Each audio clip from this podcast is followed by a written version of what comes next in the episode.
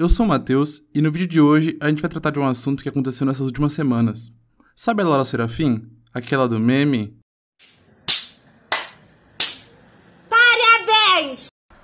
Sim, os boatos são verdadeiros. Eu não sei a fórmula de Bhaskara. Mas sinceramente, olha pra mim. Olha. Meu, eu sou gostosa. Eu não preciso saber geografia. Eu acho bem difícil você ter clicado nesse vídeo sem saber quem é ela. Enfim, hoje a gente vai falar sobre como minha cabeça enxerga toda a situação que estava acontecendo entre ela e a Playhouse.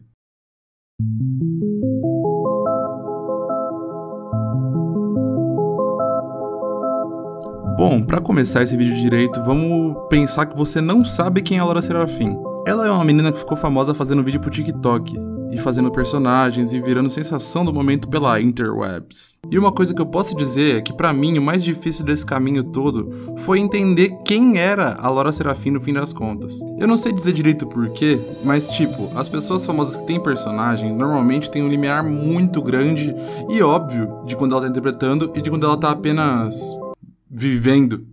A Laura não. Aos meus olhos, parece que nem ela mesma às vezes sabe direito quando ela é o personagem e quando ela é apenas a Laura. Mas é óbvio que eu tô falando isso como espectador dos vídeos e do conteúdo que ela faz pra internet. Não pense que eu sou o melhor amigo dela, tipo, nossa, ela é assim. Não, é apenas a minha ideia que eu tenho sobre a pessoa dela, entendeu? E justamente o que me faz ficar pensando isso é que, tipo assim, toda a família tem uma Laura Serafim. Tipo, nossa, minha prima é igualzinha a ela, meu. E eu acho que é isso que faz ela cativar tanta gente. A ideia de que ela é uma figura que se assemelha a tantas outras tão comuns nas nossas vidas que quando a gente vê na internet seguimos pelo simples fato de amarmos esse tipo de pessoa. Uma pessoa sem filtro, que fala o que pensa, que age como quer e que ainda assim consegue mostrar que é uma pessoa sensata e no fundo muito amiga, na minha visão. Mas bom, o que aconteceu nesse caso que eu vou tratar agora que aconteceu algumas semanas passadas, para mim foi pura covardia.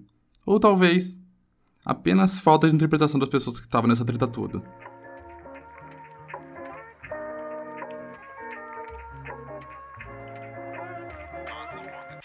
Então, novamente, nessa parte do vídeo, a gente vai dividir ele em dois, porque eu tenho duas teorias para explicar o que aconteceu. Enquanto você ouve elas, vai deixando nos comentários qual delas você concorda. Mas antes de tudo, se você não sabe o que está acontecendo, essas semanas atrás, um grupo de adolescentes que tem uma mansão, nossa, uma mansão, uma mansão é a coisa mais youtuber, tiktoker, influencer que existe, não é? É algo tipo, nossa meu, vamos morar juntos, eu, você e mais 735 pessoas numa mansão, uau, vai ser demais. E eu não sei em que circunstâncias essas pessoas pensam que isso vai ser uma coisa legal. Mano, morar sozinho já é difícil, imagina com mais 20 pessoas. Enfim, esse pessoal aí é de um lugar chamado Playhouse. E eles estavam lá fazendo sua live como bons TikTokers que eles são. E então chega no momento em que eles estavam reclamando da vida e atacando algumas pessoas como se nada tivesse acontecendo. Lu disse que não pode entrar com vocês, é óbvio que ela não vai querer entrar aqui, né?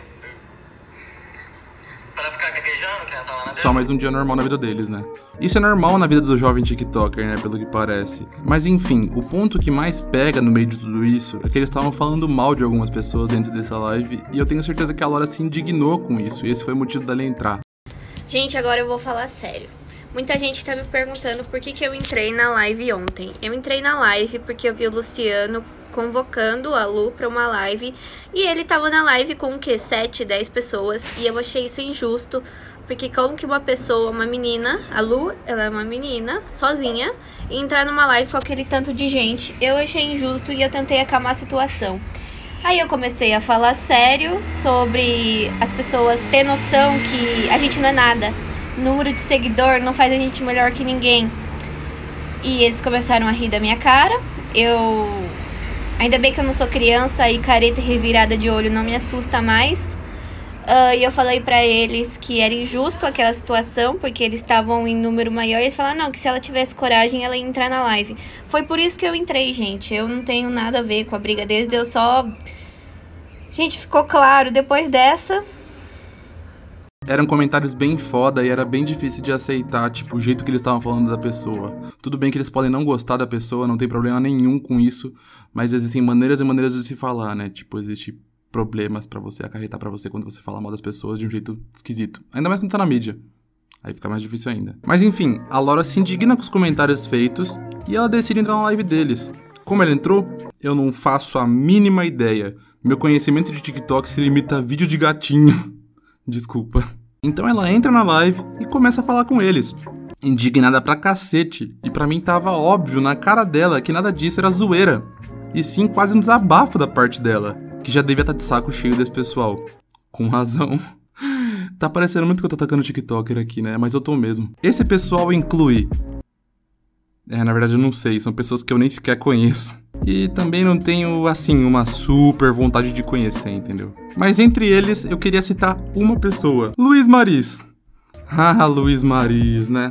Sempre tem você no meio. De 5 em 5 anos você aparece no meio de alguma polêmica na internet e simplesmente some novamente, né? Eu acho até esquisito. Pra quem não sabe, ele é aquele ex da VTube. Polêmico. Mas então chega de enrolação, vamos à minha primeira teoria.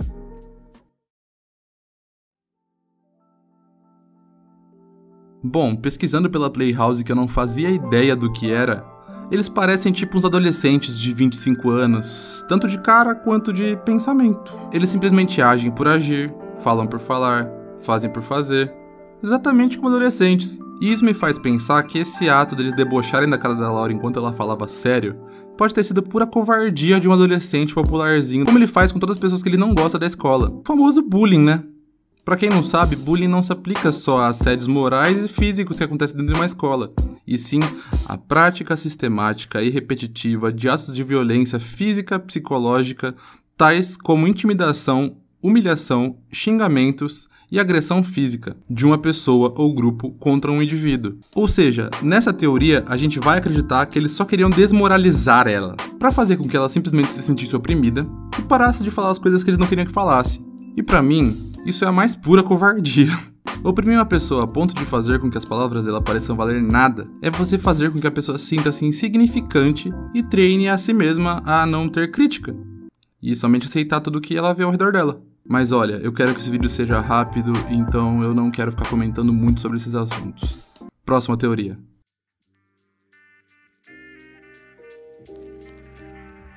Antes de começar a falar disso, eu queria falar que eu prefiro acreditar nessa, pois ela não tem nada de premeditado. A próxima teoria, ela é o mal que a criança causa falar pro seu irmão.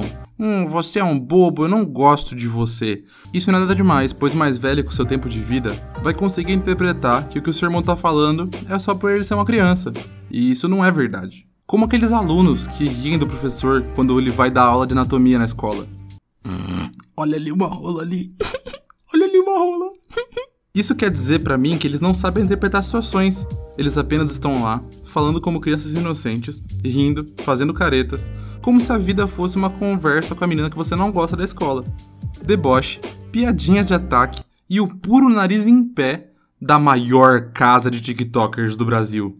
Eu queria notar que enquanto eu gravava isso, eu percebi que a descrição que eu fiz foi exatamente do personagem Morena da Laura. Eles são todos a Morena, entendeu? Seria isso uma coincidência? Acho que não. Então você pode me perguntar por que, que eu prefiro acreditar nessa versão. E a minha resposta vai ser: porque sim. Eu prefiro acreditar que essas pessoas foram inocentes por ter agido dessa maneira. E né, quando uma criança te xinga, fica mais fácil de relevar, né? Bom, eu queria deixar claro que essa é a minha opinião. Eu queria dizer que a Laura Serafim, para mim, é uma das melhores humoristas do Brasil atualmente. Bom, caso você não saiba, isso daqui também é um podcast. Se você tá vendo aí no YouTube, você pode acessar o Spotify e ouvir enquanto você vai de ônibus pra escola. Pode ouvir lavando louça, pode ouvir arrumando na casa, trabalhando. Ouve como você quiser. Essa é a graça do podcast. Mas se você tiver belezinha, vem pro YouTube, porque aqui tem uma boa referência visual que eu me empenho bastante para fazer. Então corre lá dar uma olhada. Como sempre, deixe seus comentários. Não importa se você concorda ou não pois eu não sou dono desse jogo, mas eu tô aqui para jogar. Deixem o like se vocês gostaram do que vocês ouviram aqui. Considerem se inscrever no canal e me seguir nas redes sociais. É arroba Mateus Ferrado em tudo. Bom, por hoje é só. Eu espero que vocês tenham gostado. Até uma próxima vez, no próximo vídeo. Tchau.